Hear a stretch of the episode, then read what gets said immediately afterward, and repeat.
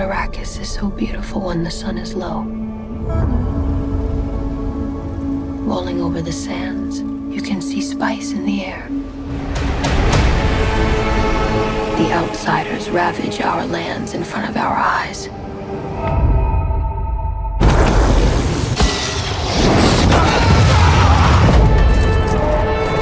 Their cruelty to my people is all I've known.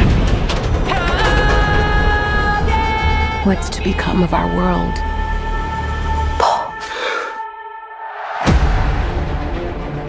¿Qué tal, cinéfagos? Bienvenidos, bienvenidos una vez más a esto que es el podcast de Revista Cinefagia. Yo soy José Luis Ortega y les doy la más cordial bienvenida después de que nos tomamos una semana, no necesariamente vacacional, sino que algunos otros motivos nos hicieron faltar a nuestra acostumbrada cita, por lo cual yo le doy la más cordial bienvenida con doble gusto por orden de aparición en mi pantalla. Rodrigo Vidal Tamayo, ¿cómo estás?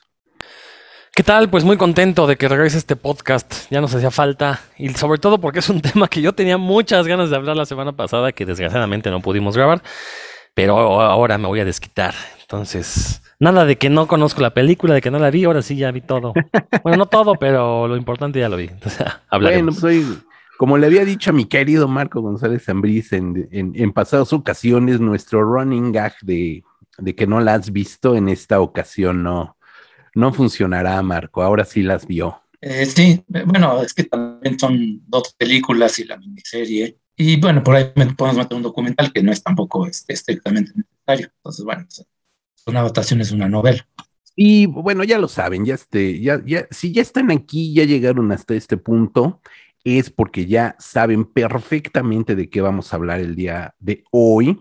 Y estaremos hablando, obviamente, de Dune, Dunas, obviamente a propósito del estreno de esta nueva versión dirigida por Denis Villeneuve, un cineasta del cual ahorita platicaremos.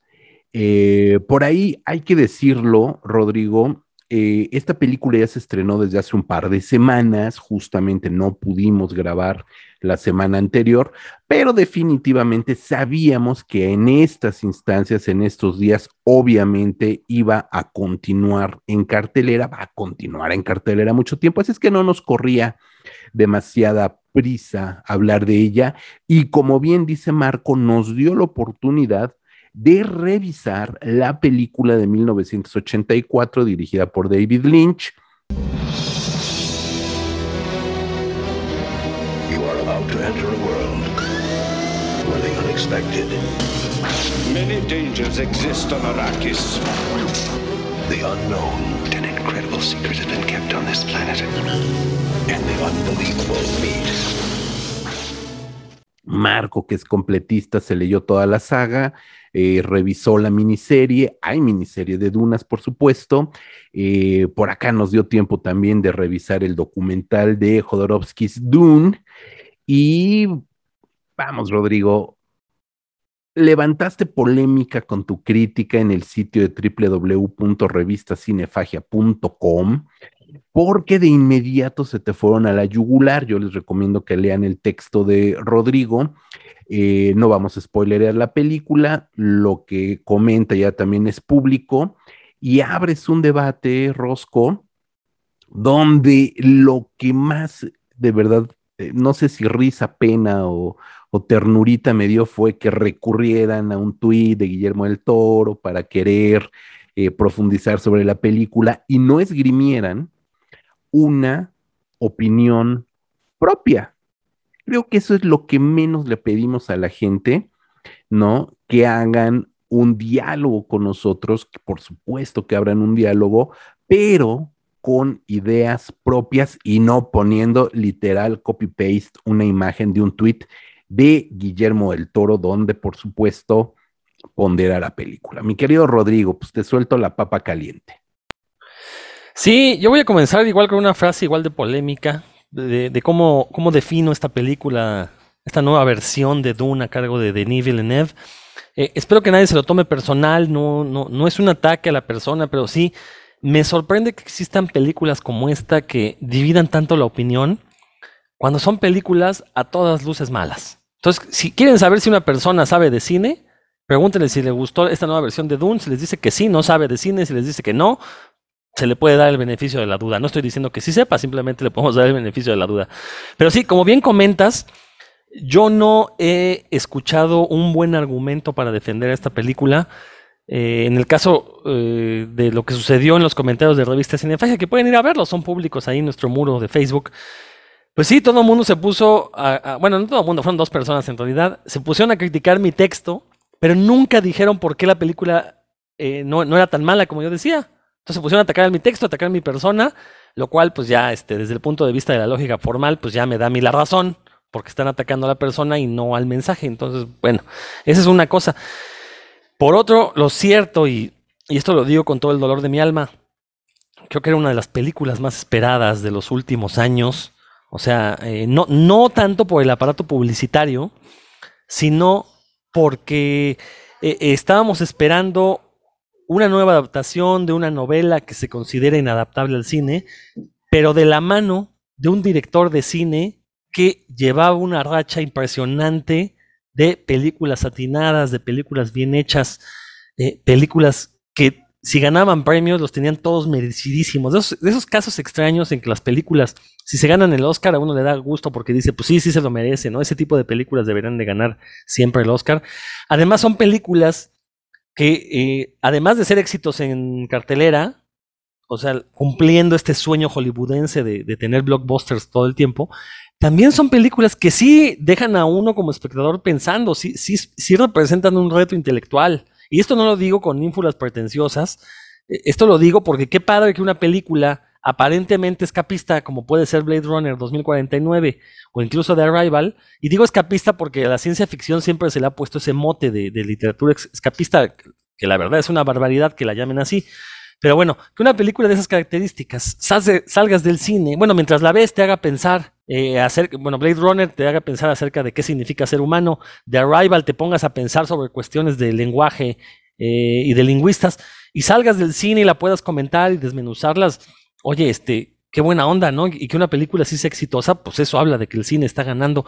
Entonces, esperábamos mucho de esta nueva adaptación de Dune, y oh decepción, estamos frente eh, a lo que podemos llamar como la saque snyderización de Denis Villeneuve, una película que visualmente recuerda mucho a las de Zack Snyder, este filtro como este, ahumado, donde los colores se ven opacos, eh, una sucesión de escenas sin conexión alguna, una colección de personajes que nunca te llegan a importar porque jamás se preocupa narrativamente por presentarte a los personajes, por decirte, mira, este es fulanito y te va a importar por esto, por estas razones. No, jamás. Eh, una película que depende mucho de haber leído la novela para entender puntos clave y que más allá que tener una narrativa con la que te cuente la historia, pues básicamente pone a los personajes a darte los detalles importantes, ¿no? A que los digan a cámara o sea, nada más les falta voltear a la cámara para ver al espectador y decir, ah, esto está sucediendo por, por esta y esta razón. Pero bueno, vamos a ir avanzando. Ya me estoy adelantando, vamos a ir desmenuzando poco a poco. Pero sí, este, eh, muchos fanáticos, yo tengo muchos amigos fanáticos de la ciencia ficción. Todos han estado de acuerdo en que es una película decepcionante, excepto uno, que yo creo que lo, no, ha aceptado que está mala por una cuestión de orgullo, porque durante un año nos estuvo zorrajando casi diario con información dedicada a la película, y ahora que sale, pues, pues es este bodrio, ¿no? Porque no podemos calificarla de otra manera. Una gran decepción por parte de Denis Villeneuve. Ya ahondaré más adelante. Eh, y, y pues nada más puedo adelantar que una película que hace que en comparación la versión de Lynch se vea mejor, pues no podemos hablar de que sea una buena película. Bueno, pues esto ha sido todo por hoy. Es el podcast más corto de la historia de Cinefagia, ¿no es cierto? Este, bueno, ese es el punto de vista de Rodrigo Vidal Tamayo.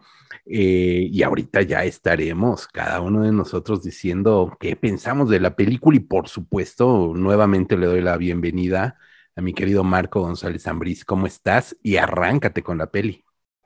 No, es que porque estaba mencionando ahorita Rodrigo este asunto de es una película muy esperada que tiene mucho que ver justamente con que hubo una, adaptación previa, pues bastante fallida, este, un fracaso comercial, etcétera, la de Lynch.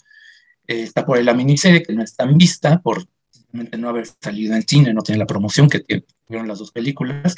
Pero yo es que creo que para entender por qué es tan esperada, por qué habla Rodrigo de que es una película inadaptable o muy difícil de adaptar, creo que tenemos que irnos al origen para irnos como en orden, ¿no? Yo empezaría hablando brevemente de la novela, que bueno, no he leído todas las novelas tampoco, o sea, leí la primera, eh, que me parece una, una, novela muy redonda. Este, sé que las siguientes novelas tienen la reputación de que no son tan buenas, aunque hay quien dice que no, que es como un, este, un error, que hay que leerlas también porque complementan la visión de Frank Herbert, del autor. Pero bueno, yo siempre estaría diciendo que es una película, una novela muy difícil de adaptar eh, y que también es muy eh, disfrutable de releer y que tiene muchos niveles, porque es una mezcla de muchísimas influencias. Tú ves este, todo lo que Frank Herbert se inspiró, todo lo que recogió para armar una novela, una sola novela, y son un montón de cosas, son episodios históricos, son influencias literarias, este, históricos, podemos hablar de Lorenz de Arabia, podemos hablar de, de, de, muchas cosas, ¿no? De religiones abrámicas, del desarrollo de la religión, bueno, no solamente en, en Medio Oriente, que es la influencia más directa, sino también en otros países, porque tiene también influencia de budismo, taoísmo, etcétera tiene también influencias literarias, este, Hamlet, tiene, bueno, Shakespeare en general, por todo lo de la intriga, las eh, tiene también, este, bueno, a mí los gusanos me recuerdan mucho a Moby Dick, por ejemplo, ¿no? La relación que tienen con ese, como recurso natural. Eh, y, y, bueno, todo esto parte también de que Frank Herbert tuvo una historia de vida, pues, que lo llevó, bueno, ahora que va a ser el Festival Feratum, lo llevó a Talpujagua, estuvo ahí en Talpujagua asesorando a la gente en temas eh, temas de ecología. Eh, Herbert lo que hizo fue como destilar muchas influencias, muchas experiencias personales, eh, y todo eso reunirlo en una novela, que por eso es tan difícil de adaptar, porque si tú haces una adaptación, sobre todo una película, que por eh, contractuales y por distribución tiene que durar este, hora y media o dos horas, pues difícilmente vas a meter todo lo que tiene la novela, se va a quedar coja, en algún momento algo va a faltar. Y creo que es lo qué pasa, no es lo que ha pasado en las diferentes adaptaciones. Eh, pero y, y, bueno, nada más para mencionar, este, dar un ejemplo de la complejidad que tiene la novela, eh, tiene una influencia muy poco conocida, que es una novela de 1960 que se llama Los Sables del Paraíso. Es una novela escrita por una autora británica, Leslie Blanche, pero es una novela que cuenta, se basa en un episodio real que fue una revuelta que hubo en el Cáucaso, de, Edad Media, si, estoy, si no estoy mal, o bueno, ya estaba constituido el Imperio Ruso, pero todavía no era estamos en la Edad Moderna. Es una novela poco conocida, de hecho se editó en español porque sí se llegó a editarse, a traducirse. Pero hasta donde yo sé, creo que no hay ediciones recientes y es una novela poco conocida. Eso te habla, pues sí, de que de, de, todos los elementos, ¿no? de un montón de elementos que agarró Herbert. También por eso se dice que mucho de, de lo que puso Herbert en Dune está en muchas películas de televisión, Star Wars, etcétera, hay muchos elementos ahí eh, desperdigados. Y eso hace también, bueno, por una parte, lo difícil que es adaptarlo y pues la influencia que ha tenido, aunque no haya habido una adaptación directa. ¿no? Yo empezaría por ahí. Y no sé si podemos seguirnos a lo mejor con el primer intento de, de adaptación. Mira, me encanta platicar con Marco, siempre tiene un montón de referencias bastante interesantes. Yo desconocía el, el, el, la existencia de esta novela anterior, Marco, de verdad te agradezco mucho la, referencia. Sí, no, nada más este, complementar eh, datos de, de, de, de, trivia, que además yo no tenía la menor idea de que eh, Frank Herbert hubiera estado en Tlalpujagua. Hasta el 2010, más o menos, yo tenía la idea de por ahí del 2010, continuaba como la novela de ciencia ficción más vendida de todos los tiempos, Dune. Hay que decir que hay una trilogía donde originalmente Frank Herbert iba a cerrar la, la, historia. El éxito lo lleva a escribir una cuarta, donde se supone que iba a terminar. Y evidentemente, pues Mercado, Mercado impone, escribe una quinta y una sexta, ¿no? Y después de que muere, viene otra trilogía este, posterior ya a la vida de, de Herbert. Es decir, se convierte también en un fenómeno literario eh, que lo supera incluso al propio Frank Herbert. Esto no me parece nada malo, simplemente decir que ahí está, ¿no? Como esta saga eh, mastodóntica a partir de una primer novela que muchos expertos, yo no me considero en lo más mínimo experto de la literatura fantástica, que muchos otros lo son, han hablado que es una, una novela prácticamente perfecta, ¿no? Por muchas situaciones que no viene al caso ahorita comentar. Siguiendo con el comentario de Marco, creo que sí, vale la pena, por supuesto que vale la pena hablar de la primera versión Dune de 1984 dirigida por David Lynch. Y aquí yo quiero, y, bueno, sí, adelante. Yo me refería a la fallida de Jodorowsky. Ah, bueno, pues empecemos. empecemos con Jodorowsky entonces, ¿no? Porque yo me voy a adelantar con lo que voy a decir, Marco, y te agradezco. Yo pensé que la primera filmada, ¿no? Pero tienes razón, tienes toda la razón del mundo. La primera Dune es, y no lo digo yo, la más grande película jamás filmada. Mi ambición fue tremenda. I wanted to make something sacred, una película que diera las alucinaciones de LSD. Si tomara LSD to change the young mind of all the world. Michel Siduk say to me, I want to make a new picture with you. What do you want to do? I say, Dune. And he say, yes un documental del año 2013 donde el director Frank Pavich, documentalista, entrevista no solamente a Jodorowsky, sino a la gran mayoría de los creativos inmiscuidos en la, en la creación de este magno proyecto de Jodorowsky's Dune. Vamos a decirle nada más, La Dunas de Alejandro Jodorowsky.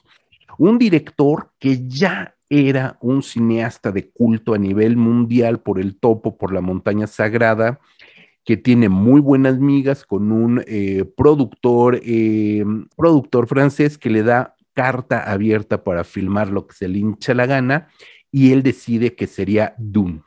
Y a partir de eso, si ven el documental lo podrán entender, él habla de conjuntar un equipo de creativos, por supuesto, de gente dedicada al cine, a los que Jodorowsky va a llamar guerreros espirituales. Y entonces la hilera de protagonistas detrás y delante de las cámaras es impresionante. Desde Giger, por supuesto, como eh, en la parte creativa de diseño, etcétera, etcétera. Eh, Jean Giraud, por supuesto, conocido como Moebius, un par de las mentes creativas a nivel de diseño artístico de artistas plásticos sin parangón. Eh, gente como Dan O'Bannon en los eh, eh, efectos especiales, gente como Pink Floyd en la música, gente como Magma, una banda que pues, prácticamente nadie conoce, igual de rock progresivo de los 70, y delante de la pantalla gente, por supuesto, como Salvador Dalí, como Orson Welles, como el propio Brontis Jodorowsky, el hijo de, Alejandro en uno de los papeles principales, etcétera, etcétera, etcétera. Y nos hablan de toda una concepción de lo que originalmente tendría que haber sido la película que vendría a cambiar la mente del público.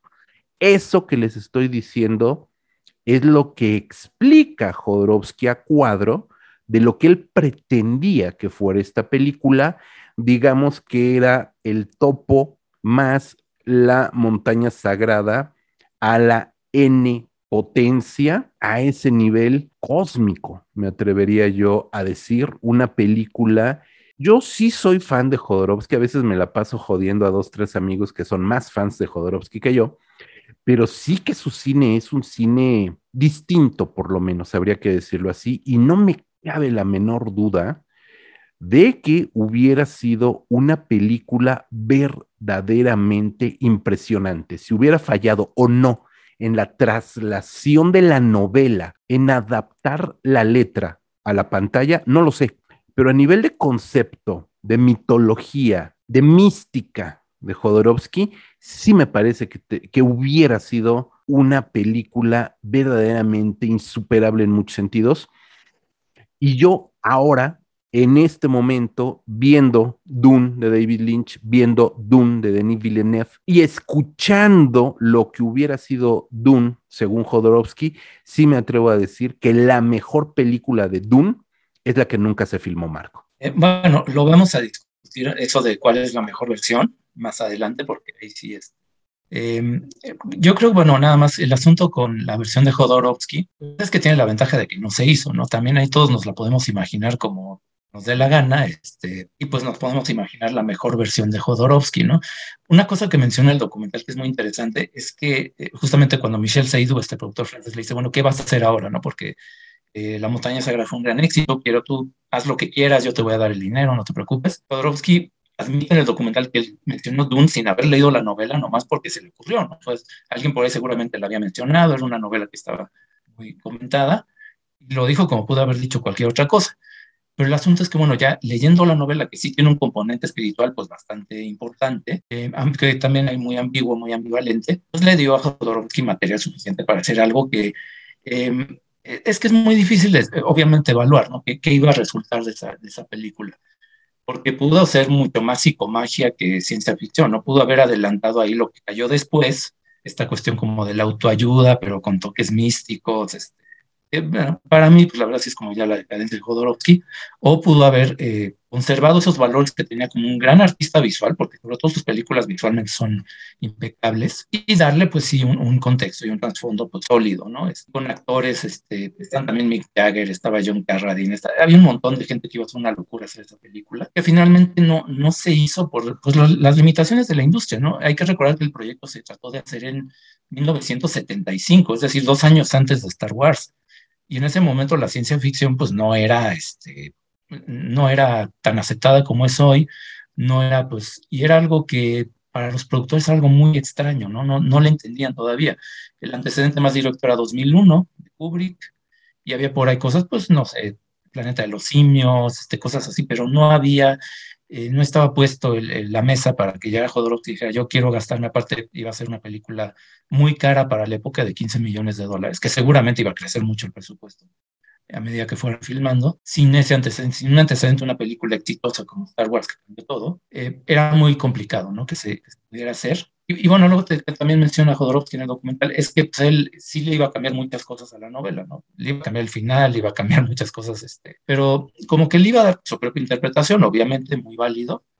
Eh, sí, bueno, todo depende de qué tanto le hubiera salido, ¿no? Este, y realmente, y también si realmente con la técnica que había en esa época, los efectos de esa época, hubiera podido plasmar lo que tenía en la mente, ¿no? Porque eh, es muy difícil, ¿no? Pero sí, digo, por lo menos en ambición, eh, ahí queda ese proyecto. Esa carpeta de producción que armaron se ve que sí circuló por todo Hollywood y un montón de gente. Pero sí, lo que existe ahora pues, es un, buen documental y pues lo que pudo haber sido, ¿no? Pues, la, pura, la ilusión de lo que pudo haber sido la película que abriera la ciencia ficción algo mucho más comercial. Sí, sí, antes de darle la palabra a Rodrigo, eh, pues nada más decir que, que, algo que te deja también el documental de Jodorowsky's Dune es la imagen de un cuate que en su momento sí había tenido, por supuesto, un éxito, pero era un éxito a nivel de, nicho. O sea, eh, eh, tenía tres películas, la trilogía que había ya realizado en México, Fando y Liz, El Topo y La Montaña Sagrada, que lo sitúan en un nicho. Entonces también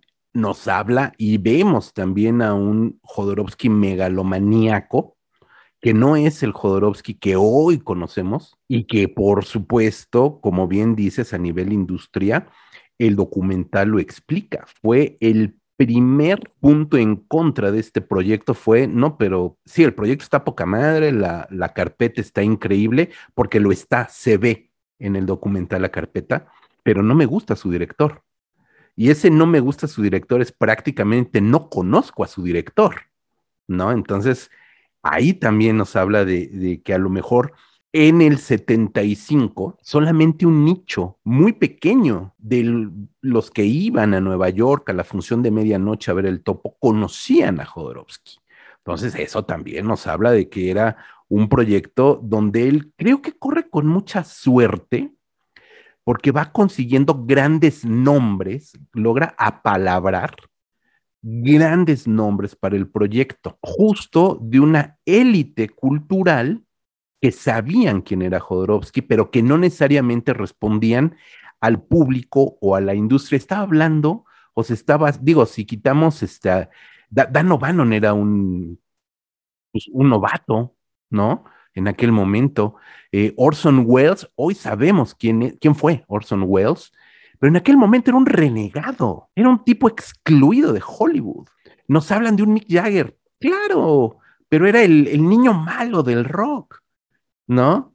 O sea, también nos está hablando de un megaproyecto que hoy a la distancia, pues reverenciamos por los nombres que se van. Salvador Dalí, eh, pues Salvador Dalí era prácticamente un nombre de circo, ¿no? Entonces, claro, hoy lo vemos así. Mi querido Rodrigo. Yo lo más quiero aclararle a, la audiencia, eh, si ustedes creen que el Jodorowsky actual, ese que escribe tweets a favor de la violación, el charlatán que vende cursos de autoayuda mística, eh, eh, es el Jodorowsky que iba a, dirigir esta versión. No, no, para nada. O sea, el Jodorowsky cineasta y en particular el de los años 70 era un artista en toda la extensión de la palabra, un visionario. Sí, sus películas son infumables, pero así están hechas y en parte ese es un chiste que se avienta Jodorowsky. Si uno conoce acerca de la filosofía pánica, va a entender por qué estas películas aparentemente son pretenciosas, pero en realidad no son, en realidad son unos chistesotes que se aventó, ¿no? Entonces, ese Jodorowsky es el que iba a dirigir esta, esta, esta versión que desgraciadamente jamás se, filmó. Y pues sí, o sea, e, esa película está hecha con el material del que están hechos los sueños. Y yo, yo lo dije en mi texto, ¿no? O sea, de haberse hecho esa película tal como nos la imaginamos todos, habría sido la mejor película en toda la historia de la humanidad. Era para ya quemar los cines, se acabó porque pues nada va a llegar a los talones a, Dunas de Jodorowsky. Y otra cosa, algo que mencionaba Marco, que es muy interesante, efectivamente, la novela de Dunas fue de estas novelas que los hippies eh, hicieron suyas porque tenía cuestiones de ecologismo. Eso es algo muy importante. Eh, Toda este, esta idea de que estamos acabando con el planeta, pues comienza a surgir después de la Segunda Guerra Mundial con la explosión de las bombas atómicas. Eh, se empieza a propagar la idea de que pues, el humano está atacando y Dunas entra de lleno a, esta ideología para decir que sí, pues sí, efectivamente, estamos acabando con el planeta, lo estamos convirtiendo en una duna gigante. Entonces los hippies hicieron suyo, eh, suya esta obra, eh, esta novela de Frank Herbert, junto con otras novelas de ciencia ficción, como que los hippies estaban un poquito más abiertos a, ese tipo de literatura. Por ahí también se, cuela eh, Extraño en Tierra Extraña de Robert A. Heinlein, una novela de ciencia ficción que también se considera inadaptable. Entonces, este, y que eh, eh, si, alguien debiera adaptarla sería el propio Denis Villeneuve, eh, este, con las reservas que ahora conocemos, pero ojalá fuera él. Entonces nada más dejar claro que este tipo de novelas pues eran perfectas para alguien como, como Jodorowsky, que sí, yo creo que de haberse hecho esta película no se hubiera parecido en nada a la novela, o sea, hubiera cambiado muchísimas cosas, pero habría sido una buena película. Eh, por sí misma, pues no como adaptación, sino por sí misma habría sido una buena novela, porque era el Jodorowsky en su, en su, en la epítome de su creatividad. Mi querido Marco, no sé si sea momento ya, ahora sí, de hablar de la primera Dune, que sí existe, la dirigida en el año de 1984 por David Lynch. Y si me lo permiten, primera cosita que voy a a meter aquí una puya. Así como ahorita hablamos de Jodorowsky y del Jodorowsky que en aquel momento era, hoy todo mundo, o a lo mejor hoy no, bueno, sí, hoy otra vez porque está en boga, el Dune de David Lynch, yo creo que ahorita se ha visto más que en su momento. Todo el mundo se rasga las vestiduras que David Lynch, Dune, no le salió, es un fracaso. ¿Por qué David Lynch? Hay que decir una cosa, era la tercera película de David Lynch, no es el David Lynch o no era el David Lynch que hoy conocemos. Su ópera prima, Razorhead, Cabeza de Borrador, que hoy todo mundo tenemos en alta estima como una película de culto, que yo vi no menos de cuatro o cinco veces en el Club de Ciencias, eh, porque la pasaban una vez al mes casi, la película. Eh, Nadie le entendió un carajo a la película, hay que decirlo, nadie le entendió un carajo a la película. Su primera película formal industrial es El hombre elefante de 1980 y la siguiente es Dune, cuatro años después. No es el David Lynch de Blue Velvet, de Twin Peaks, de Mulholland no, era otro, otro David Lynch que venía a dar entrevistas a Televisa, ya vimos, todo mundo ya vimos el video en Facebook de esa entrevista. O sea, era otro David Lynch, era otro cineasta joven que buscaba abrirse camino y que de repente se encuentra con una película, eh, bueno, de, de, entrada, de entrada, de entrada, se encuentra en su camino con los de Laurentis, con Rafaela de Laurentis, hija de Dino de Laurentis, este mítico productor italiano, que eh, retoman el proyecto de Dune, lo reestructuran, lo rehacen, etcétera, etcétera, etcétera, y surge una película que por supuesto no tiene absolutamente nada que ver con el proyecto de, de Alejandro Jodorowsky y que resultó tremendamente fallida. ¿No? Por muchas circunstancias que ahorita vamos a ir deshebrando y a ver hoy en día cómo funciona, Marco. Sí, totalmente. Es que eh, es una película muy extraña dentro de la filmografía de Lynch, pero sí, como dices, es que fue tu tercera película, como el, el paso que estaba dando hacia la industria como tal. Hay que mencionar también que es una película que hizo por encargo, porque los productores, Dino de Laurentiis y Rafaela, le ven bueno, adquirieron los derechos después de que no se hizo la de Jodorowsky y se le encargaron primero a Ridley Scott Ridley Scott estuvo trabajando ahí como seis meses, un año en, tratando de hacer la adaptación, pero pues no, este, no, no le encontró la cuadratura del círculo y dijo, ¿saben qué? Pues mejor este, me voy a hacer Blade Runner y pues a ver si alguien más, ¿no? Se puede hacer cargo de esto. Contactan a David Lynch, le propone hacer esto y lo contactan porque Rafael había visto El Hombre Elefante y se había conmovido muchísimo con la película. Y en ese momento, pues también, este, digamos, como fue antes de Blue Velvet y Twin Peaks, todo esto, la gente todavía no sabía que lo mejor le sale a David Lynch es como vulgar en el lado oscuro de los pequeños pueblos estadounidenses, ¿no? Entonces no se veía tan descabellado que Lynch hiciera esta película. De hecho, pues es muy sabio también que George Lucas quería que Lynch hiciera la tercera parte de Star Wars, o la segunda o la tercera, no estoy bien, pero una quería que se encargara pues de, de esa saga que también suena muy raro, ¿no? Hoy en día. Pero bueno, el asunto hay que entender, una película por encargo, cuando le encargan la película, Lynch tampoco había leído la novela, la lee, le gusta mucho, conoce a Frank Herbert, los dos se entienden poca madre, porque los dos son de la, este, la misma región de Estados Unidos, digamos de la zona como de Seattle Portland, se entienden muy bien personalmente, y, y, trabajan juntos, trabajan juntos como en la adaptación. Lynch, de hecho, pide permiso de hacer el guion que él no había escrito. Hasta ese momento creo que no había hecho ninguna adaptación eh, y mucho menos esos niveles. Y, y, le empieza a incorporar cosas que hoy ya mucha gente cree que fueron imposición de los productores. Por ejemplo, eso de las voces en off, de que estás viendo la película y se oyen los pensamientos de los personajes, es como muy caótico. Es que así Lynch eh, quiso rescatar eso, que es un elemento de la novela. En la novela, el punto de vista de la narración cambia, va brincando en cada, este, casi en cada página de personaje en personaje, ¿no? En Game of Thrones, por ejemplo, va cambiando de capítulo en capítulo, es como más ordenadito. Pero en la novela de Dune, porque aparte la, la volví a leer hace poco, hay veces, por ejemplo, una escena de un banquete donde el punto de vista cambia en cada página dos o tres veces. Y Lynch seguramente dijo, bueno, ¿de qué manera puedo yo este, resumir toda la complejidad que tiene la novela? Bueno, es un recurso, ¿no? Ese recurso de voz en off y que se hagan las voces de los personajes viendo la película realmente no funciona porque a veces es redundante, a veces no viene al caso, etcétera, ¿no? Pero, eh, y, hay otra, otra cosa también, ¿no? Hay, hay una limitante que le pusieron a Lynch que tiene que ver con la distribución. Y es que los productores, él decía, bueno, si voy a adaptar esta novela, que ya conozco y que estoy con el autor, de cuáles son los temas importantes, necesito mínimo tres horas de, duración. En menos de tres horas no voy a poder contar la historia bien y es este, incluso debatible qué tanto se puede contar una historia así en tres horas, ¿no? Es una historia complicada. Pero bueno, por razones industriales de que los eh, dueños de los cines prefieren películas más cortas, tener más funciones por día, pues le impusieron una duración de dos horas. Y lo que vemos en la película creo que tiene mucho que, eh, que ver con esa decisión.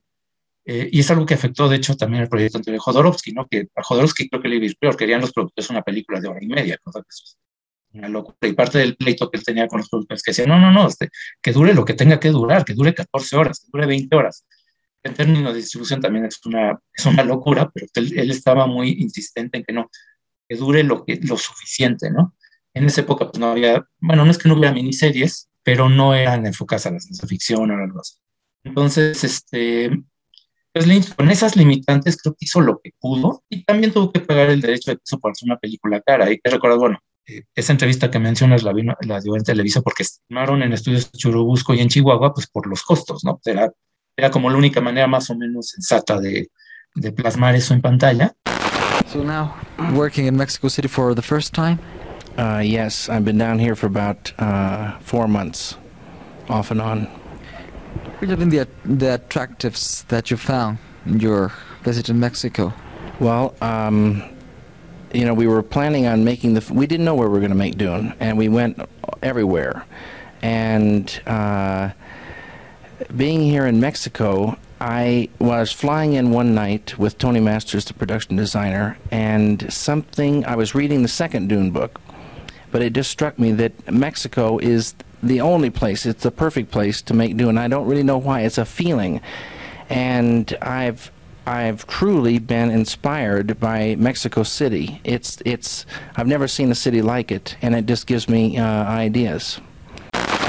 Y, y, viendo la película, este, mira, yo siento que la primera mitad es por lo menos más o menos coherente, más o menos se entiende de qué va la historia, pero la segunda mitad de la película, la segunda hora, eh, a mí me parece un caos total y absoluto, este, que si no has leído la novela, pues no vas a entender nada. Este, empieza a brincar cosas, se brinca un montón de cosas importantes, este, personajes eh, importantes en la novela, como Cheney, que en la, en la película lo hace Shang Young, y Shang Young salen dos escenitas que ni cuenta te das que está ahí, y, y, y varias cosas, ¿no? Este, tú ves el elenco de la película, por ejemplo, y dices, ah, caray, pues está este, eh, Silvana Mangano, está Max Boncido, está eh, José Ferrer, está, este, tú ves el elenco y no está nada mal. Y la producción, pues una producción cara, ¿no? Pero esa decisión, creo, de limitar a dos horas, creo que afecta muchísimo. Porque la película sí cae totalmente en la incoherencia en la segunda mitad. Y, y además los efectos especiales limitados para su época acaban como de afectar esa, esa narración. Y con un defecto adicional, que eso, por ejemplo, la de Jodorowsky, esa versión hipotética, iba a corregir. Porque Brontis Jodorowsky, que iba a ser el personaje de Paul, la vida real tenía 13, 14 años. Sí daba el papel de Paul, que en la novela es un chavo de 15 años. Y Kyle MacLachlan, que era un gran fan de la novela y que estaba muy emocionado porque iba a ser no solamente esa, sino las siguientes, eh, pues ya al momento de hacer la película tenía 25 años. Ya se ve de 25 años. No le crees que es un chavito de 15, ¿no? Y eso, como depende mucho la ingenuidad del personaje, que, que funcione bien la historia, pues no lo acabas por comprar, ¿no? Creo que tiene, repito, tiene cosas. La primera mitad de la película me parece, pues sí, más o menos coherente, bien narrada. El diseño de producción está espectacular. Y de hecho ese diseño de producción a mí me parece lo más valioso porque recupera algo de la novela que creo que las otras versiones no tienen. Es que, y es la idea de que ese imperio galáctico que escribe Frank Herbert es ya un imperio en decadencia, ¿no? donde ya este, no tienen valores, este, como que no, este, es, un, es una sociedad muy egoísta, machista. Eh, y eso, en la, por lo menos en la película se nota en el diseño de producción, porque Lynch lo que dijo fue, lo que dijo fue, este, a ver, nos habla de una cultura milenaria, pues yo me imagino algo como pirámides aztecas, templos mayas, y eso por lo menos el diseño de producción de la película lo adopta y, y, y sí te comunica esa sensación de decadencia, ¿no? Eh, pero en general creo que la película pues no, este, a mí sí me parece bastante fallida, entiendo por qué este, críticos la metieron la peor del año, etcétera, eh, rec no recuperó el presupuesto y fue finalmente un gran fracaso, que le costó trabajo a Lynch recuperarse y, este, y bueno, la ciencia ficción como género a lo mejor no sufrió tanto porque ya venían otras cosas también, Terminator, etcétera, pero sí, o sea, yo, yo sí lo veo como una, una oportunidad perdida. Pues sí, creo que todo se resume a lo que acabas de decir. Estaba un muy joven y, y, eso sí quiero reiterarlo, de verdad, porque a veces no tenemos memoria histórica y mucho menos memoria fílmica. Es otro David Lynch, es un jovencísimo David Lynch. Entonces, si bien lo dices, le tocó pagar piso, ¿no? Pagar la factura para incorporarse al, al, al mundo del cine industrial en los Estados Unidos. Ya sabemos lo que vendrá después eh, y hasta la fecha de David Lynch, pero en aquel momento ni modo, ¿no? A mí eh, eh, coincido prácticamente en todo, bueno, en todo, en todo, digo prácticamente porque hay cosas que obviamente comentaríamos, pero me coincido completamente contigo, Marco. Hay un punto bien interesante. Bueno, el, el cast, como dices, es extraordinario. Eh, por allí, para el personaje de Faiz Rauta, este, e, era el personaje que Jodorowsky le iba a dar a Mick Jagger, el personaje que Mick Jagger iba a protagonizar, y aquí lo hace Sting, que me parece que era lo más cercano quizás, a lo mejor David Bowie, pero ya era mayorcito, ¿no? Pero yo creo que este Sting era ese personaje y era como, como el recuperar la figura, digamos, una figura cercana a lo que hubiera interpretado Mick Jagger, un personaje totalmente andrógino y que responde, por supuesto, y eso me gusta con el personaje de el varón. Hay un personaje ahí abiertamente eh, homosexual, el varón Harkonnen, en la versión de David Lynch, me parece extraordinario. Y aparte un personaje eh, eh, tosco, burdo, rudo, repugnante, ¿no? Es como un, es como un Java de Hot, tal, cual, tal cual, y eso me gusta mucho de la película. Eh, me gusta, por ejemplo, ver personajes, bueno, no personajes, actoras asazos como Max von Sydow, por ejemplo. Evidentemente, algo que me sorprendió fue ver a Patrick Stewart, ni más ni menos que Charles Xavier, o el mismísimo, este, ya se me olvidó el nombre del capitán de eh, viaje. Eh, Jean-Luc Picard, Jean-Luc Picard, exactamente. Verlo aquí en una película de 1984, exactamente igual a como está, me lleva a pensar que así nació. Así nació este eh, en nuestro querido, nuestro querido actor Patrick Stewart, está exactamente igual. Vamos, hay muchas cosas interesantes. Por supuesto, Virginia Madsen, que nada más sale pues, prácticamente saludando al principio, literal, saludando al inicio de la película y al final con cara de susto la pobre porque ya se la llevan a Chirola. Pero algo que me llama especialmente y que tiene que ver con lo que dices, Marco, de esta decadencia que representa este imperio. Y a mí me llama mucho la atención que José Ferrer, que para las nuevas generaciones no dice nada ese nombre, un actor eh, latino, puertorriqueño, uno de los grandes latinos del cine estadounidense, eh, es el vivo retrato del general Francisco Franco, ¿no? Ya ves que a mí me gusta ponerme ahí a pensar y a cruzar cables y hacer cosas muy extrañas, Marco, pero a mí me estoy viendo ahí esa dictadura, esa monarquía seda que, que ya huele a podrido, que se está cayendo, ¿sabes? O sea, todo eso, porque incluso está vestido de militar, lo cual también me, me, me resulta súper interesante porque está poniendo en cuadro en el año del 84 una dictadura militar tal y como ya hemos venido viendo que se fueron sucediendo. Me parece que es una película estimable. Coincido contigo, hay un punto en la película donde todo se va al carajo. No sé por qué, porque llevaba buen ritmo, llevaba una buena narración, te perdono, te perdono incluso este, a Kyle McLachlan, que sí está ya muy talludito para lo que debería representar, y esta cuestión naif, pues no se la crees, no le crees que sea todo naif y todo este incrédulo. O seré yo el elegido. Es así como de, güey, neta, no se la crees, ¿no? Pero bueno, lo pasamos. Pero yo creo, algo pasó en la producción, que hacia el final es demasiado apresurada, se le van las manos de las manos, en lo que enloquece David Lynch, o meten la mano a los productores, o lo obligan a otras cosas, y la película se va al garete de una manera bastante mal. Es decir, en el último tercio, porque dura dos horas y cuarto además, dos, dos horas y cuarto de la película, en los últimos 40 minutos se acelera demasiado, termina solucionando la película de una manera muy abrupta, suma, muy abrupta entonces se nota ese corte de ritmo y se pierde por completo la película. Yo, lo que siempre hasta la fecha, porque acabo de ver la película en esta semana, de lo que nunca, jamás en la vida me pude olvidar desde que la vi, no la vi en el 84, 85 que se estrenó acá, obviamente, fue de ver a Ernesto La Guardia siendo cachondeando cachondeado por el varón Harkonnen, que ya les dije era abiertamente homosexual, y después asesinado con una cara de susto a mi pobrecito Ernesto Laguardia, que sufrí mucho de verlo ahí. Hay muchos actores y actrices este, mexicanos porque está filmada en los estudios Churubusco. El único que tiene un papel verdaderamente eh, o medianamente trascendental un poco ahí con la película es Humberto Elizondo, que es uno de los eh, que está ahí tratando como de medio violar a, Lady Jessica es Humberto Elizondo, un actorazo mexicano también.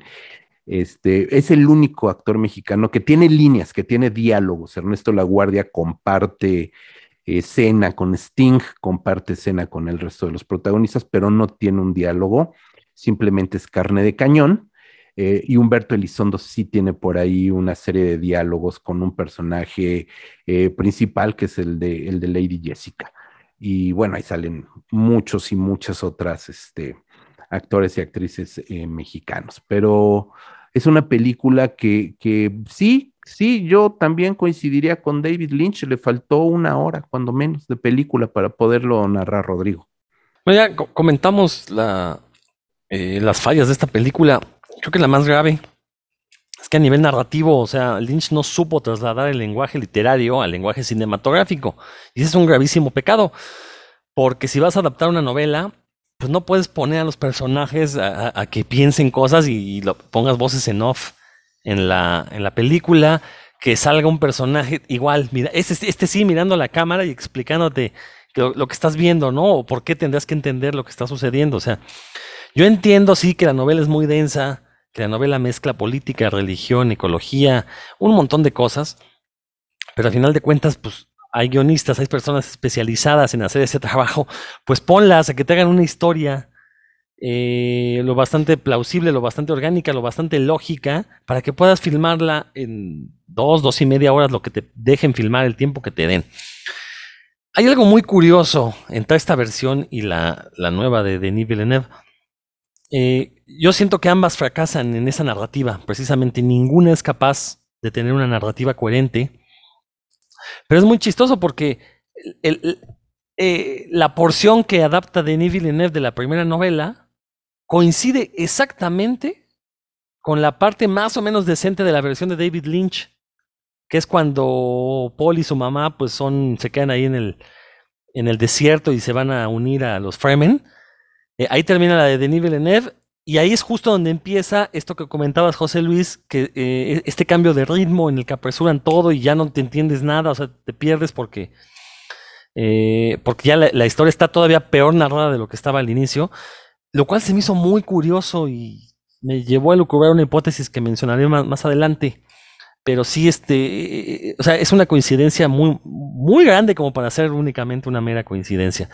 Y bueno, eh, Sí, también volví a ver la película de David Lynch. No recordaba absolutamente nada. La vi hace como 20 años en un cineclub en la UNAM. Eh, posiblemente me había quedado dormido, entonces por eso no recordaba nada. obviamente por la narrativa tan confusa. Lo que sí hay que reconocerle es que el diseño de los Shai Hulud, de los eh, gusanos estos gigantes, es muy superior al de Lynch, al que ahora vemos en las de Denis Villeneuve, que pues básicamente son unos cilindros ahí que andan, mientras que los de David Lynch sí se ven pues como gusanos orgánicos, como, o sea, como seres orgánicos que están ahí en el, en el planeta este, eh, tienen esta cabeza que se abre en tres partes, precursora totalmente del eh, Demogorgon de Stranger Things. Eh, la verdad es que o sea, son, sí son unas criaturas mucho mejor elaboradas. Y, también hay que recordar, ya mencionaron que hay que entender que es otro David Lynch, entonces, pero también hay que entender que pues esta película se hizo debido al éxito de Star Wars, que los productores estaban buscando un nuevo Star Wars. Recordar que Dino de Laurentiis pues, es famoso precisamente por hacer cine de explotación de otras películas exitosas. Entonces, pues eh, a alguien se le ocurrió que David Lynch podría dirigirla. David Lynch tuvo un mal tino de aceptar. Y pues ya, estamos frente a esta debacle que, insisto, como dije hace un momento, sí es una mala película, pero si la ve uno después de haber visto la, nueva versión, pues no se ve tan mal, porque al menos esta primera mitad, o este, esta parte de la historia que nos cuenta Denis Villeneuve, está mucho mejor contada en la, en la película de David Lynch. Y sí, ya la última, o los últimos 40 minutos ya son un despropósito, que de veras uno no sabe qué es lo que sucedió ahí con, con la dirección. Sí, sí, sí, no, totalmente, creo que ya no hay mucho más que, que agregar. Eh, coincido, eh, incluso y te lo dije, Rodrigo, este, fuera de, fuera de, grabación antes de, iniciar, antes de que Marco se uniera.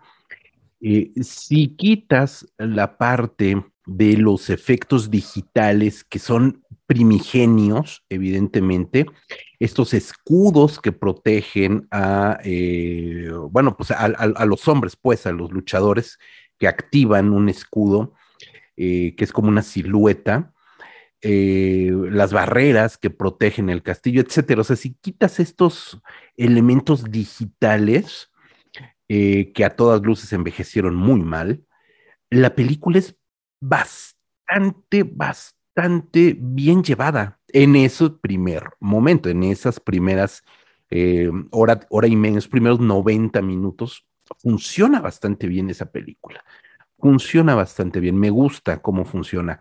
Evidentemente los efectos digitales, pues este, vamos, son, son, pues son patéticos hoy en día, no hay que decirlo, son patéticos. Eh, ni modo, la tecnología avanzada a pasos agigantados. Si no tiene nada más que comentar, entremos directamente ya a Doom, esta versión. Marco, por favor, adelante. No, no, no, es que no quiero que se brinquen a la de Villeneuve, porque nos estaríamos brincando lo que para mí es la mejor adaptación que se ha hecho de la novela hasta ahora. La miniserie de 2000, es que nadie la recuerda, porque nadie la es recuerda. una miniserie eh, pues que se hizo para el canal, el Sci-Fi Channel, cuando el, el canal Sci-Fi estaba como estableciéndose. Eh, no sé si ustedes la vieron, pero bueno, yo justamente quise aprovechar estos días para... Está este, eh, completa en YouTube, aunque me parece que no tiene subtítulos, pero está completita, alguien por ahí la subió. Eh, entonces aproveché para verla y pues eh, tiene muchas limitaciones. Es una producción de 20 millones de dólares. Eh, en su momento pues, era una cantidad considerable, digamos, por una miniserie. Eh, era una apuesta arriesgada del, del Sci-Fi Channel, porque pues no sabían si les iba a funcionar. Les funcionó muy bien porque les funcionó muy bien en rating, etcétera. Eh, pero sí tiene muchas limitaciones. La filmaron en, en, República Checa por lo mismo que se hizo la de Lynch en México para ahorrar costos. Eh, y es una película que es muy limitada en cuanto a valores de producción. Los efectos especiales, algo que ustedes hablan de los efectos digitales de la de Lynch, bueno, aquí están peor. Este, son unos efectos digitales computarizados que parecen como de videojuego de los 90 todo, las naves espaciales, los gusanos, este, la verdad es que los efectos se ven este, de, de, charros. Eh, el vestuario no, no, se ve tan mal, aunque hay unas decisiones muy extrañas que hicieron los en cuanto a diseño de vestuario. La escenografía, igual, este, es más como sugerida que realmente te muestra, porque es como escenografías muy chiquitas y de repente sí se, es obvio que tiene ahí un telón de fondo, eh, los espacios no son muy grandes, tiene todas las limitaciones, digamos, de, una producción no muy cara. Eh, y además, eh, una limitación es que como complementan el elenco, igual como la de Lynch, con muchos actores checos, pues de repente las actuaciones también son muy desiguales. Y en la miniserie también las, las actuaciones, es que no hay actores tan buenos como en las otras tan reconocidos. Está por ahí William Hurt, está Giancarlo Giannini, este, pero son pocos. La, la mayoría de los actores son realmente desconocidos. Eh, aunque bueno, digamos, en, en el equipo de producción, eh, Victorio Storaro hizo la fotografía, que bueno, pues es uno de los mejores fotógrafos del mundo. Eh, pero a pesar de todo eso, a pesar de todo lo que dije, todos esos defectos, limitaciones, es que es la mejor versión porque el guionista y director John Harrison sí fue muy fiel a la novela. Todos los elementos que mencioné yo al principio de la novela y que en, las otras adaptaciones no están todos, trató lo más posible de meterlos en esta miniserie, que en total dura casi cinco horas, son tres episodios de una hora, 40 más o menos, y eso le permite, pues sí, ir contando con más calma la historia, pero eh, con calma en el sentido de que sí este, te va desarrollando en un sentido dramático, no te adelanta, no te, sino que va tomándose el tiempo necesario para que eh, conozcas a los personajes y veas su arco dramático, eh, pero al mismo tiempo es muy intrincada la historia. Y de hecho, la modificación, la única modificación que le hace, o, o bueno, la más importante, es una subtrama para darle más peso dentro de la narración a la princesa Yulan, que es la que decía José Luis, que es Virginia Madsen en la película de Lynch. En la película Lynch sale al principio contando como los antecedentes y desaparece. No, aquí tiene una subtrama donde ves que la princesa forma parte, digamos, como de las conspiraciones, tiene ya sus propios motivos, etcétera, y está bien integrado a la trama principal. Curiosamente, este, no se siente como algo ahí pegado. Eh, y en general la serie, como narración, digamos, justo es lo que están criticando, funciona bastante bien. Si uno se olvida, digamos, de todo, de que los efectos están muy gafas, etcétera, de que las actuaciones iguales, la historia como tal, como narración, sí te recupera muchos elementos de la novela. La intriga palaciega, la cuestión de la ecología, de la religión, las profecías, lo va hilando bastante bien. Hay dos aspectos en particular eh, que creo que son bastante, también, es lo, más rescatable de la miniserie. Uno es este, bueno, que ahí es, es Alec Newman, el actor que hace Apollo Atreides, también no da tampoco la edad. Tenía 26 años en la vida real, es Alec Newman el actor, pero se ve como de 30. Entonces, pues ese este, jovencito este, que apenas inverbe, que apenas va despertando a la vida, no te la crees. Pero en el tercer episodio, sobre todo, su actuación sí refleja muy bien la megalomanía de Paul. Como que cuando se empieza a creer su mito, sí lo refleja bastante bien la actuación. Y lo que más me gusta, sobre todo en cuanto a actuaciones, es eh, Bárbara Codetova, una actriz checa, pues, creo que totalmente desconocida, que es la que hace el papel de Cheney, que a diferencia de las otras versiones, ahí sí tiene mucho peso en la trama. Y aparte está bien seleccionada porque sí da el, tipo pues de eh, pues, eh, joven nómada que ha crecido en un ambiente muy hostil, pero aparte es una actriz atractiva que entiendes muy bien por qué Paul inmediatamente se en ella, ¿no? Entonces, esos aspectos y la narración eh, es lo que es, hace bastante respetable la serie. Y si pueden dedicarle este, pues, esas cinco horas que dura, recuperar esa... Eh, sí vale la pena echarle un ojo, porque aparte este, tiene una, falla nada más, que la voy a mencionar a propósito de Villeneuve, pero en general es una, una adaptación bastante fiel. Y los que han visto la continuación, porque se hizo la adaptación de la siguiente novela, Children of Dune, dicen que esa, esa es todavía mejor sí vale la pena no olvidarnos pues, de, esa, esa adaptación. Repito, para mí la, la, mejor cita que se ha hecho hasta ahora con todo disfrutación. Y debo reconocer que no la he visto, mi querido Marco. Eh, conozco Children of Dune porque eh, me la regalaron, me regalaron la serie en DVD de Children of Dune, está editada en México. Esa sí salió en DVD aquí en México, la vi. Eh, la vi hace muchos años también. Es de 2000, la, la Dune es del 2000 y Children of Dune es del 2003. Es prácticamente 20 años y la habré yo visto hace 15 años, ¿no? La Children of Dune. Y me acuerdo que me gustó, me acuerdo que me gustó, no, no la volví a revisar ahora para estos momentos, eh, pero me pareció que sí es bastante interesante, me gustó. Y bueno, pues ya que hemos repasado, y gracias Marco, de verdad, reitero mi agradecimiento, no conozco esa versión eh, de Sci-Fi Channel y habrá que verla, habrá que verla, sobre todo, como bien dices, es la mejor, hay que echarle un ojito. Y ahora sí, ahora sí llegamos al momento estelar, al momento en el que todas y todos los fans de Rodrigo Vidal Tamayo estaban atentos. Dune, versión 2021, según Denis Villeneuve. boy. Hey, Duncan, can I trust you with something? Yes, always. You know that. I've been having dreams about a girl on Arrakis. I don't know what it means. Dreams make good stories. But everything important happens when we're awake. Look at you. Put on some muscle? I did? No. Para empezar, quiero decir que aquí el fenómeno directorial es inverso a lo que comentamos de Jodorowsky y sobre todo a lo que comentamos de David Lynch. Aquí no estamos hablando de un joven cineasta que estaba buscando abrirse paso a codazos en la industria del cine estadounidense. Aquí estamos hablando de un cineasta ya, digamos, consolidado en el cine de ficción él es canadiense, oriundo de Canadá, pero digamos que en el cine eh, eh, um, estadounidense. Yo recuerdo que hace 21 años, en el 2000, trajeron a una semana de cine canadiense eh, una, su segunda película que fue Maelstrom, que me encantó. Dije, wow, ¿qué, qué carajos es esto? Luego vi eh, Incendies, una película por ahí del 2010, 10 años después, una película que me gustó mucho. Y luego fueron llegando películas tras películas, todas en términos generales de buen, de buen talante. Pero en el 2016 presenta The Arrival, una película de ciencia ficción que le fue muy bien y que lo sitúa en un punto muy alto como un auteur que hace una ciencia ficción, digamos, eso, intelectual.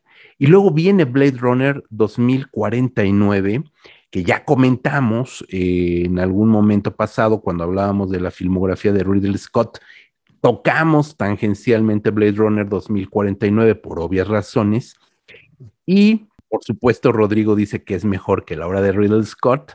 Eh, recuerdo que Marco y yo decíamos que es una muy buena película, que no llega a los niveles, pero en términos generales es una gran película también de ciencia ficción y que le hace justicia, evidentemente, a la película de Riddle Scott.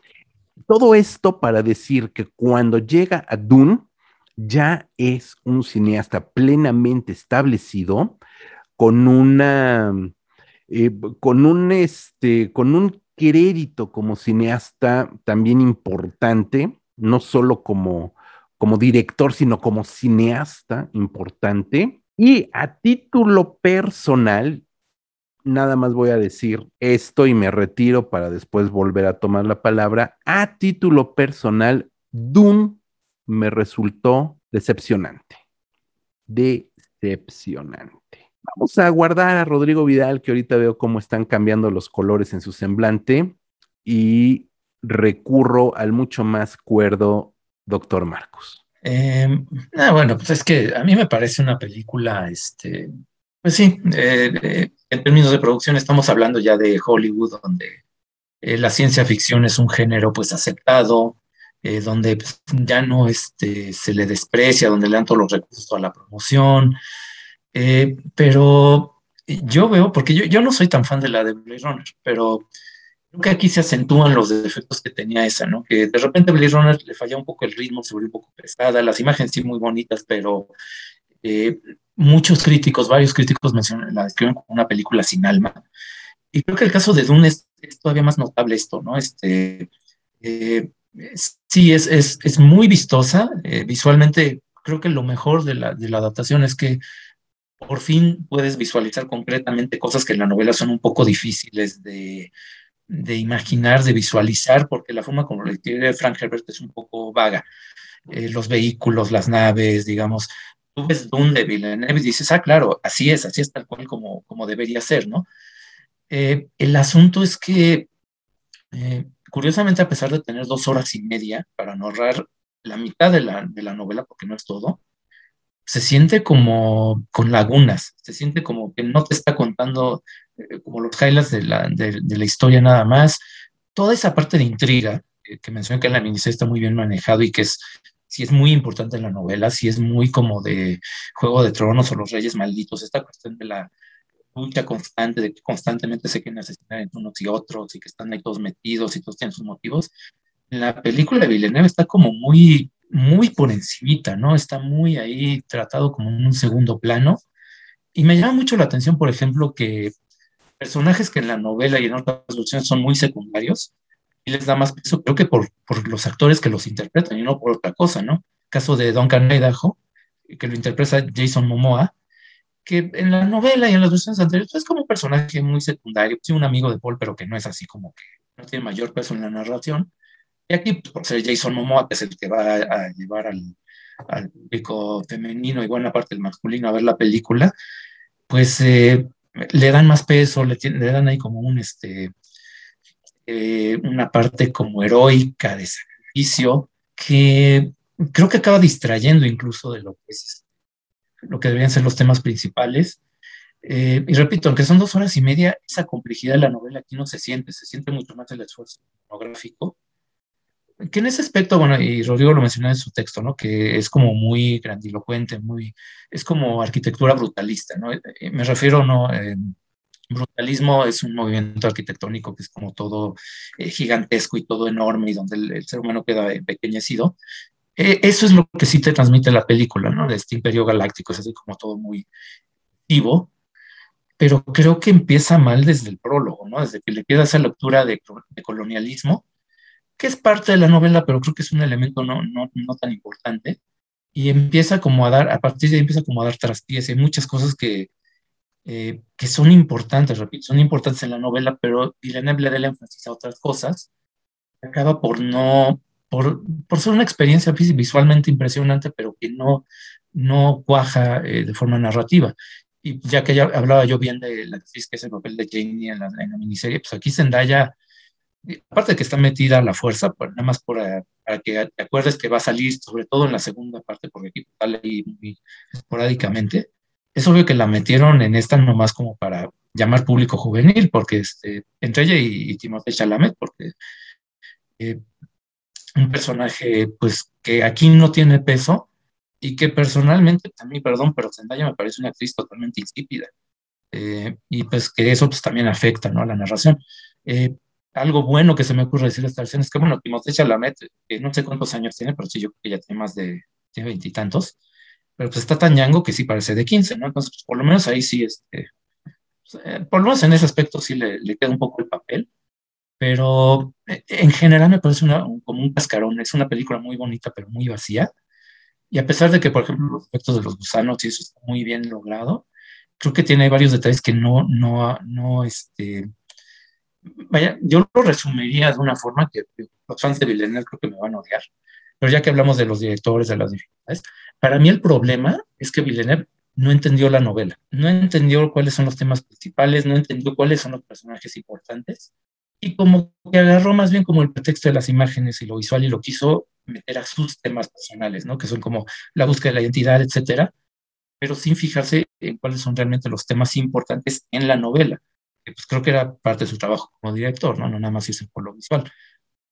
Y, y, pues bueno, lo dejé, todavía tengo ahí un par de cosas que sí, pero sí, también me gustaría saber qué, más en detalle tu opinión. Sí, sí, vamos pimponeando esto, ¿no? Digamos que para darte un poco de, no de réplica, digamos que seguir un poco con tu discurso, eh, Timothée Chalamet tiene los mismos 25 años de Kyle MacLachlan cuando la filmaron. Ambos tienen 25, o bueno, aquel tuvo 25 años en su momento y Timothy tiene ahorita igual 25 en el momento de haber filmado la película, ¿no? Digamos, no sé si coincidencias o qué. Ay, a mí Timothy Chalamet me parece que siempre está en el papel de Timothy Chalamet, ¿no? Creo que así como, así como Paul Atreides se cree que él es el elegido, el ungido de Messiah, el Mesías, porque vamos, eso sucede en la, en la, novela y en la película de, Lynch. Aquí Timothée Chalamet se, se, ha creído todo este mito de Timothée Chalamet y lo arrastra a la película. Yo, de verdad, no tengo nada en contra de Timothy, eh, ni tendría por qué, ni lo conozco, ni mucho menos, ¿no? Pero eh, Call Me By Your Name me gusta mucho porque da el papel da el papel y a mí me gusta la película, me gusta él en esa película, ¿no? Porque da el tono, da el personaje, etcétera, etcétera. Pero en esta película yo jamás estoy viendo a Paul Atreides y siempre estoy viendo a Timothée Chalamet. Creo que para mí ese es un gran problema. Zendaya, para mí Zendaya es la Michelle Rodríguez de la nueva generación. Perpetuamente con cara de encabronada, te voy a romper la madre y hazle como quieras. Entonces me genera el mismo conflicto de Timothée Chalamet. Nunca estoy viendo a Cheney, ¿no? Siempre estoy viendo a Zendaya. Entonces creo que ahí efectivamente eh, las estrellas que son, porque lo son, las estrellas que son Timothée Chalamet y Zendaya rebasan a los personajes y eso es algo que no te puedes permitir en una película, jamás. ¿no? Ahí me pasa mucho con ellos dos. Y justo, justo me, me, sucedió exactamente lo mismo que dijiste con Jason Mamao. Me distrajo mucho. Obviamente sabemos cuál es el destino, el destino de eh, Duncan Idaho. Lo conocemos perfectamente. Cuando llega el momento en que Duncan Idaho cumple su cometido y ves que no se muere, digo, no es spoiler, y ves que continúa el personaje de Duncan Idaho, a mí me distrajo porque dije, ¿qué van a hacer con él? ¿Qué papel va a jugar en esta Dune que no pudo jugar en las anteriores o que no jugó en las anteriores porque no existe ese personaje más allá de estos de esa primera media hora? En términos de páginas del libro, no sé cuántas páginas del libro, pero digamos que más allá de ese punto y de esa misión que tiene este Duncan Idaho, ¿qué más va a hacer? oh sorpresa, no hace nada.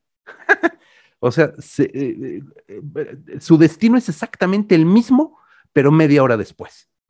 Entonces, ¿para qué alargas un personaje que no te va a ofrecer nada? ¿Para qué alargas un personaje que no te va a aportar nada a la historia, que no va a revolucionar a la historia en ningún sentido. Duncan Idaho, Jason Momoa, daban lo mismo que tuviera el final que tuvo en la película con David Lynch al momento original, vamos a decirlo así, a que se muriera 30 o 40 minutos después. No aporta un carajo de más. Entonces, ahí ya estoy viendo que es una película al servicio de los actores, al servicio de estas grandes estrellas, incluso de un personaje secundario, secundario, como es el, el, de Dave Batista, Bautista, perdón, porque Batista era cuando era luchador, ahora es David Bautista, ¿no? Glossu.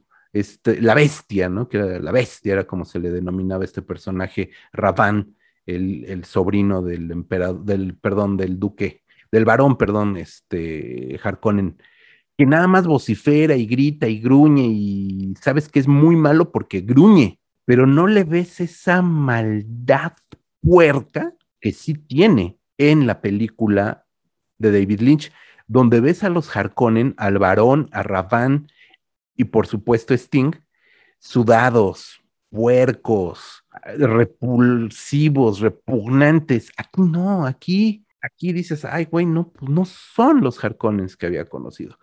Con respecto a lo que hablas de, esta corriente este, arquitectónica, que es el, el barbarismo, algo que define también ese movimiento arquitectónico, además de lo mastodóntico de las, de las construcciones en sí, es que son grises, están despojadas de cualquier floritura, son grises.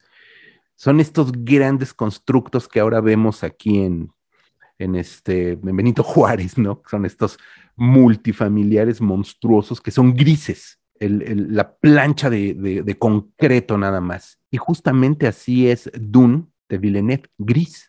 Si hay algo que resalta en David Lynch, y que ya lo dijimos, es el diseño de producción multicolorido, porque aparte él tiene una paleta distinta para cada familia, que eso es algo importantísimo y que también explica Jodorowsky en su proyecto.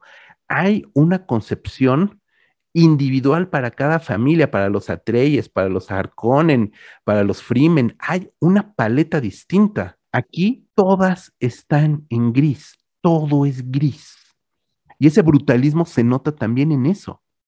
No nada más en lo mastodóntico de las construcciones o de un gusano que no alcanzas a ver más que, los colmillos, llamémosle así, ¿no? Los colmillos, ¿no? Los dientes, las fauces, y no ves nada más. Es muy poco, o sea, dentro de lo magnificente que se presenta esta Dune, no te enseña nada. O sea, eso para mí resulta frustrante porque tendría que ser espectacular en otro sentido, ¿no? Y aquí es enorme, pero no es fastuosa. Y eso es lo que también me molesta de la película, ¿no? Independientemente de Timothy y de Zendaya y de Batista y de Momoa, me molesta que es enorme, enorme, magnificente, brutalista, pero no enseña nada.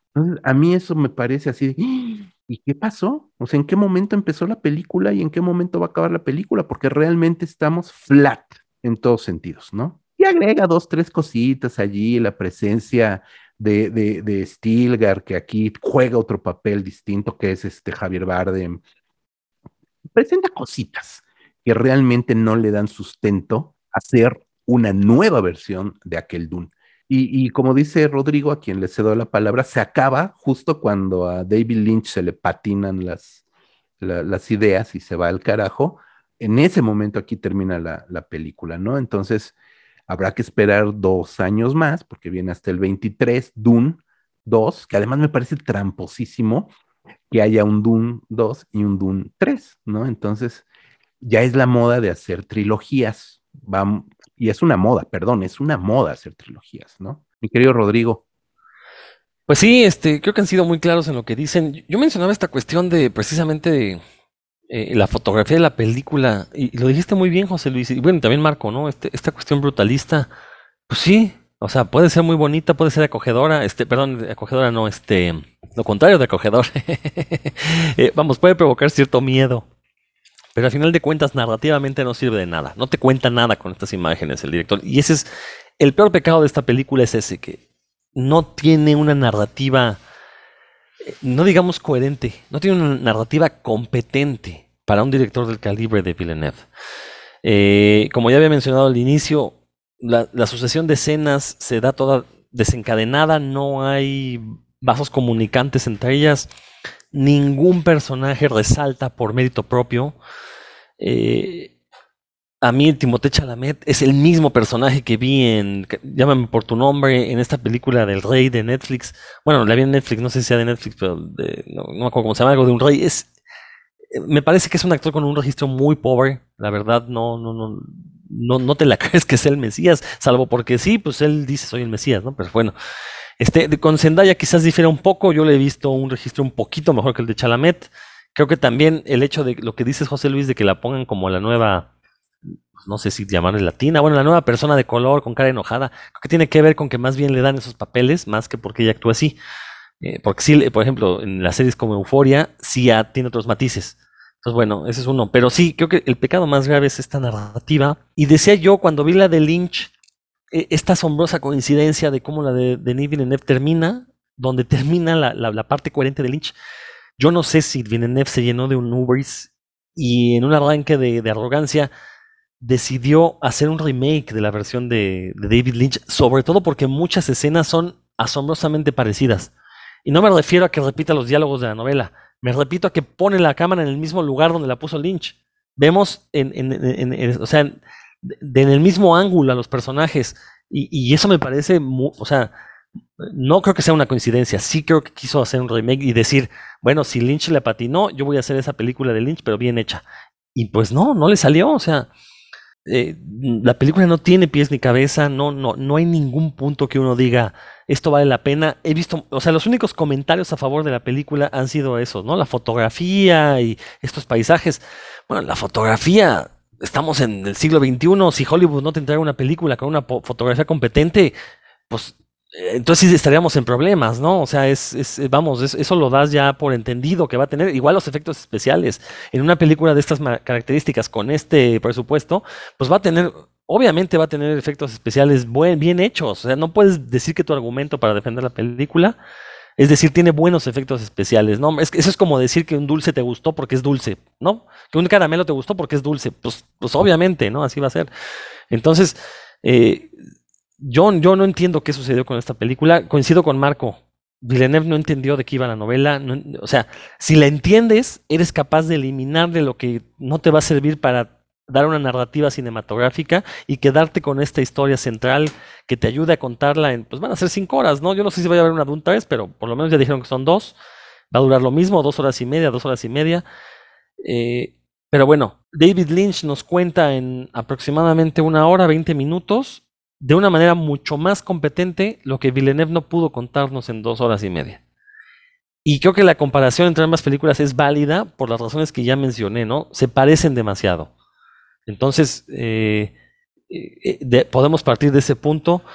Yo obviamente pues no conozco personalmente a Villeneuve, creo que, y si alguien le pregunta, creo que él nunca va a aceptar que quiso hacer un remake, pero a mí me parece que sí iba por ahí, porque las coincidencias son demasiadas como para obviarlas, y sobre todo que ambos cometan los mismos errores. ¿no? Esta cuestión de, bueno, Villeneuve al menos le quitó lo de la voz en off de los pensamientos, que sí se ve torpe en la película de Lynch, pero lo pone en voz de los personajes, ¿no? Lo que piensan te lo pone en voz, o, no te lo dice, que es peor. Porque entonces te quedas con, ¿por qué pasa esto? Por ejemplo, con la versión de Villeneuve, uno nunca entiende por qué es malo que les den el, cuidado de Arrakis a, la casa Atreides.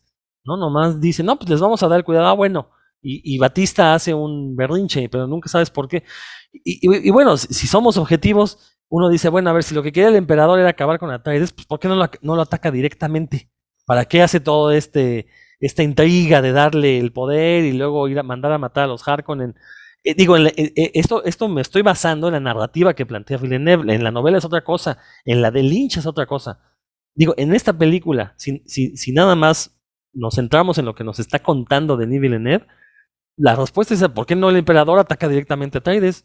¿Para qué nos cuentan esta historia que, que se vuelve cansina además, ¿no? Entonces, bueno, pues eh, el resto de mis opiniones las pueden leer en www.revistacinefagia.com, ahí está el texto de Dune. Eh, obviamente las pueden eh, combinar con lo que acaban de mencionar Marco, José Luis, y pues sí, creo que o sea, e, e, es, son raros los casos en que nosotros tres coincidimos, ¿no?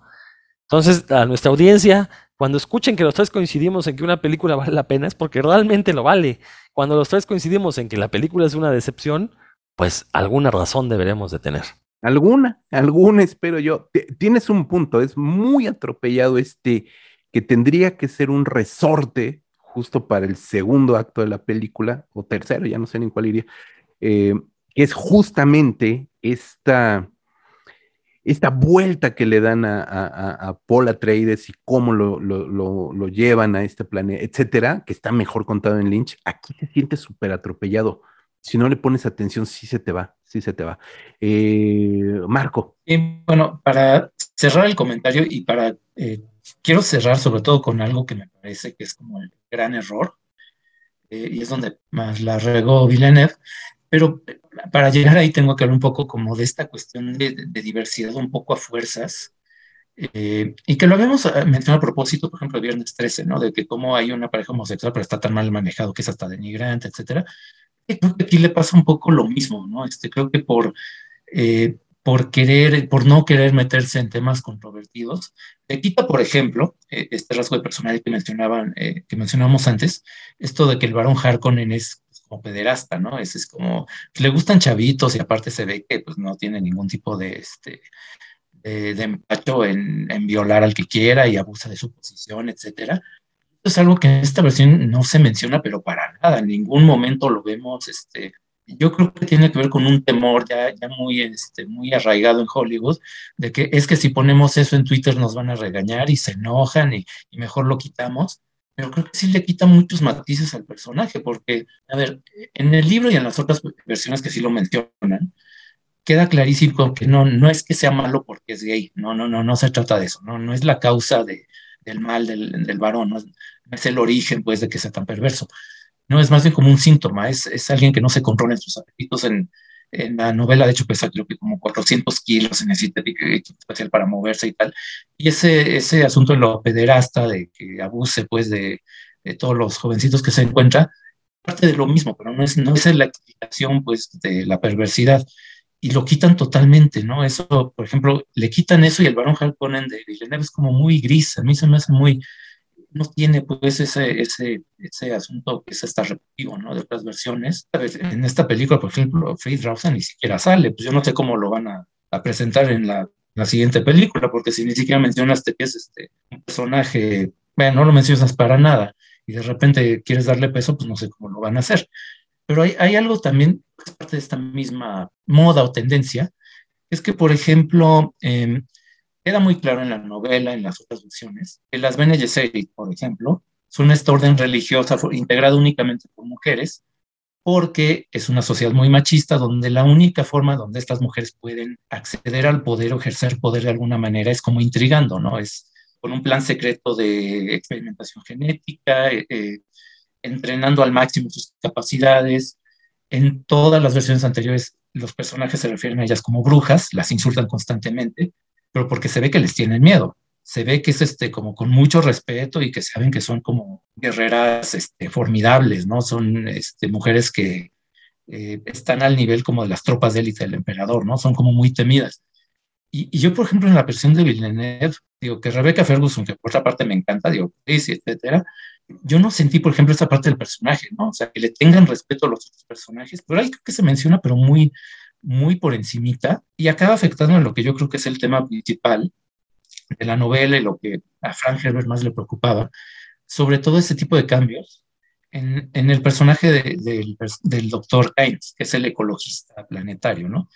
En las versiones anteriores es, es, hombre heredero, aparte de hereda el papel de su papá, como si estuviera en, en sindicato mexicano, y eso te habla pues de que pues es reforzando la idea de una sociedad machista, etcétera, etcétera, y aquí pues, creo que por querer estar en, en, tendencia, le dan el papel a una mujer eh, negra, una actriz negra, que sea negra es lo de menos, no importa, no, no tiene mayor importancia.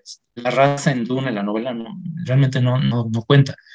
Pero el hecho de que sea mujer, de que sea una figura de autoridad y que sea mujer, pues, a, por lo menos a mi forma de entender, pues, te quita toda la razón de ser de las Bene Gesserit. Porque si las mujeres pueden ocupar puestos de autoridad, ¿para qué van a hacer una sociedad secreta? Y, eso también este, como que le va quitando pues matices Villeneuve a, lo que es la historia por no entenderle, por no entender lo, crucial. Y, y, aquí sí, y relacionado pues con lo que le pasa a la, doctora ahora, no se menciona, y bueno, de hecho tampoco se menciona en las versiones anteriores, es que hay una, una subtrama en la novela, que es que hay todo un plan, digamos, un plan del, que pone parte de este ecologista para terraformar, no sé si, es, si sea el verbo válido en español, para cambiar pues la ecología de Dune y hacerlo más habitable, pero llega Paul Atreides y con su heroísmo pues da echa a ¿no? Este es como, en realidad la novela es una tragedia, la historia es, trágica. ¿Por qué? Porque Frank Herbert siempre lo dijo, siempre lo dijo en todas las entrevistas así que, que daba, que él no creía en, héroes, ni en superhéroes, ni en personajes ilustres,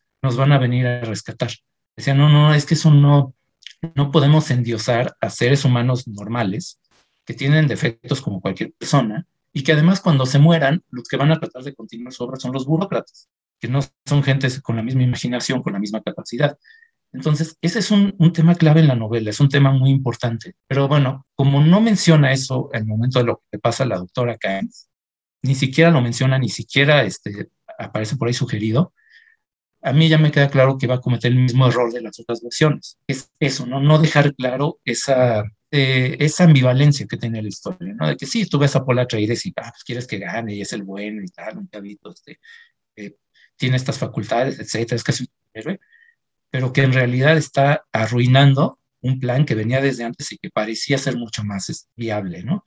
Eh, y, bueno, repito, como que eso, dentro de esta moda, de estos cambios que le hace como para ser más, más correcto de alguna manera, pues creo que también por ahí se le fue, este, aparte ya de lo que ya mencioné, ¿no? Entonces, eh, pues ya, digamos, ya para, para, concluir, digo, la segunda parte, pues la voy a ver, pues por lo, creo que la vamos a ver todos para seguir viendo las imágenes y ver a dónde va y cómo resuelve el video, pero pues no, no tengo muchas, muchas expectativas, la verdad, repito, creo que no entendió ni siquiera de qué va la novela.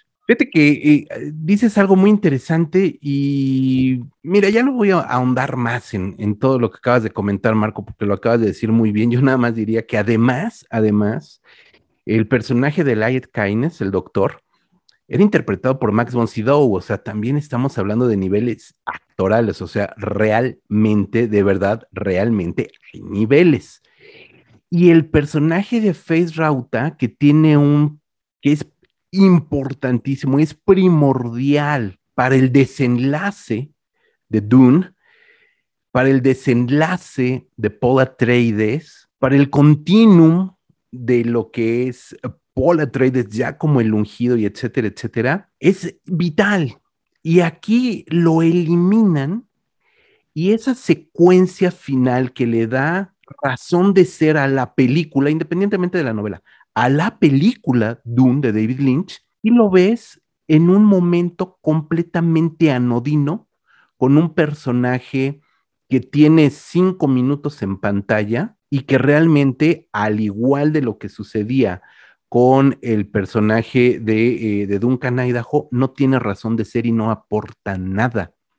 Es decir, eliminas un personaje vital para comprender el destino del héroe, que es Paul Atreides, lo eliminas y la anécdota la recorres cuatro horas, yo creo, porque digo, falta Dune 2, la recorres cuatro horas, dos horas, a una escena completamente prescindible. Y eso también refuerza lo que están diciendo Rodrigo y Marco. Denis Villeneuve no entendió un carajo la novela. Punto final. Yo, esa sería mi conclusión. Me parece que es una obra fallida, me parece que es un gran descalabro para Denis Villeneuve. Por acá comentaba Rodrigo Vidal que es la sacnareización o algo así decías de, de Denis Villeneuve. Yo diría que es la Christopher Nolación también de Denis Villeneuve ¿no? Porque estamos en este entendido de que el cine no es un berrinche autoral, no tiene por qué ser un berrinche autoral. Los autores se hacen creando obra cinematográfica y no a partir de berrinches. Esa sería mi conclusión final, una película totalmente prescindible. ¿Que vamos a ver la segunda? Claro que la vamos a ver, mi querido Marco. Rodrigo, ¿con qué te despides? Pues quiero invitarlos a que en este mismo canal de Revista Cinefagia busquen el otro podcast que está ahí que se llama Puros Cuentos, donde le doy a los cómics y cosas que se le parezcan o que los rodeen. Y también quiero invitarlos a que todos los lunes a las 8 de la noche no se pierdan Nerdología, el programa donde todo lo nerd es chido, a través de radio IPN 95.7 FM en la Ciudad de México. Si están en otra parte del mundo, www.radioipn.com mx. Punto radio, punto ipn, punto mx, perdón. Eso. Búsquenlo en Google, más fácil. Gracias, Rodrigo. Un placer, como siempre, platicar contigo y un gusto estar de acuerdo. Mi querido Marco. Bueno, pues como siempre, los invito a que nos sigan en revistasinmesaje.com, el sitio web que tenemos desde 2003 y donde tenemos pues reseñas de todo tipo de películas. Eh, que nos sigan también en redes sociales, Cinefagia México en Instagram y en Facebook, Red Cinefagia en Twitter, que se suscriban a nuestro canal de YouTube, que esperamos tener pronto más contenido. Y eh, recordarles también que este podcast que están escuchando pues, está en varias plataformas, incluyendo Himalaya, iTunes, Spotify, Amazon, Amazon Music, entre otras. Así es, Marco, está en muchos lados. Www.revistacinefagia.com, Facebook, Twitter, Instagram. Eh, búsquenos en Telegram, también tenemos ahí nuestro canal de Telegram, búsquenos en Telegram como Revista Cinefagia y estamos también enviando actualizaciones, mini, mini, mini boletines, etcétera, etcétera. Facebook, Spotify, etcétera, etcétera. Yo soy José Luis Ortega, es un gusto haber platicado con Rodrigo Vidal, Marco González Zambriz y los amenazamos con un nuevo programa, ahora sí, dentro de ocho días. Hasta la próxima.